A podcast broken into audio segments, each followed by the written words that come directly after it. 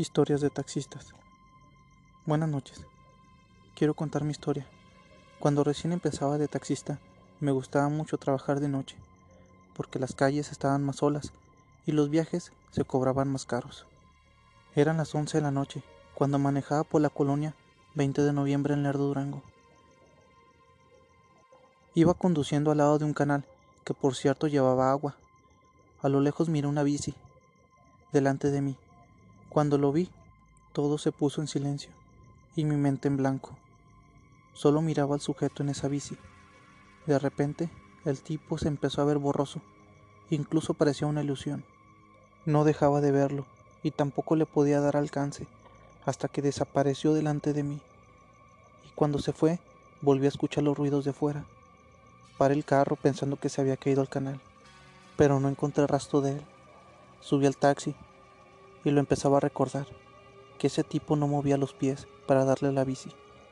De hecho, las llantas de la bicicleta tampoco se movían. Pareciera como si flotara, pero en ese momento no me dio miedo, porque estaba en una especie de trance.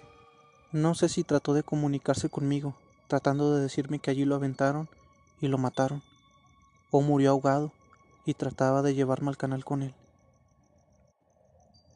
Otra historia que me pasó fue hace tres años cuando tomé un viaje a Gómez Palacio, Durango, a una pareja que me pidieron que las llevara a un rancho llamado La Popular. Eran las dos de la mañana y la pareja me sacó un tema diciéndome que si creían las brujas. Yo les contesté que no, a lo que la mujer me dijo que al rancho en el que íbamos hay muchas, que cuando los dejara me regresara rápido y si miraba algo extraño no me detuviera y que nunca volteara para atrás, porque iba a haber alguien en los asientos de atrás. No me asusté mucho porque iba acompañado de la pareja, pero cuando los dejé me entró un poco de miedo, así que aceleré para llegar rápido a la base. Cuando a lo lejos miré un pájaro enorme en medio de la carretera, era más alto que el cofre del carro. Le pité para que se quitara, y así lo hizo. Con un aleteo se levantó rapidísimo. Me puse muy nervioso cuando el carro se me intentó apagar en varias ocasiones. Sentí como dentro del taxi había un ambiente muy helado. Quise voltear para atrás, pero me acordé lo que me dijo la mujer, que no volteara para atrás. Así que bajé el retrovisor y aceleré sin voltear atrás. Pero yo sabía que había alguien conmigo, pero no quería voltear. Empecé a escuchar unos aleteos arriba del taxi. Duraron como tres minutos, hasta que salí del rancho La Popular. Todo volvió a la normalidad. Dejé de sentir ese clima frío. Después de esta experiencia, ahora solo voy al rancho cuando hay luz del sol. Buenas noches, soy taxista desde hace cuatro años y quiero contarles algo que me sucedió hace poco. Soy de Jalisco, México, exactamente de San Pedro Tlaquepaque. A pesar de la delincuencia, me ha gustado trabajar de noche.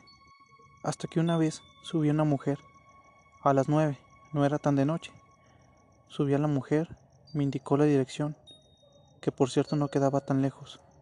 Desde el momento en que subió, yo trataba de verle su cara, pero no podía, ya que llevaba el cubreboca y un suéter negro, con un gorro que le tapaba los ojos. La mujer me preguntó que si tenía familia. Yo le dije que sí. Tengo mis dos hijos pequeños y a mi esposa que me espera en casa.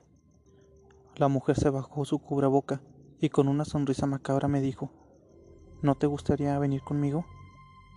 No, Apenas empecé a trabajar y usted es mi primer viaje, le contesté.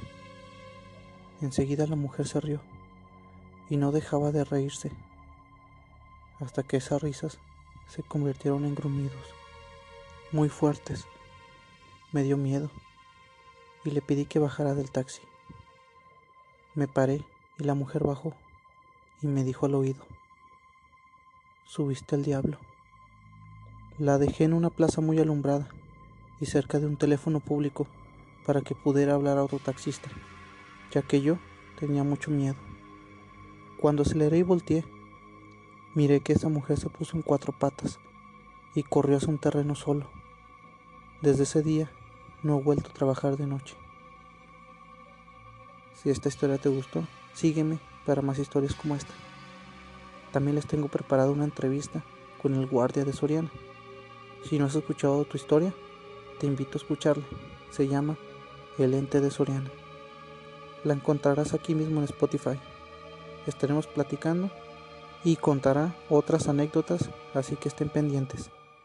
Si tienes una historia que contarme, házmelo saber a mi WhatsApp 8716 15 64 03 o a mi correo electrónico que es duendedo arroba gmail.com. Buenas noches.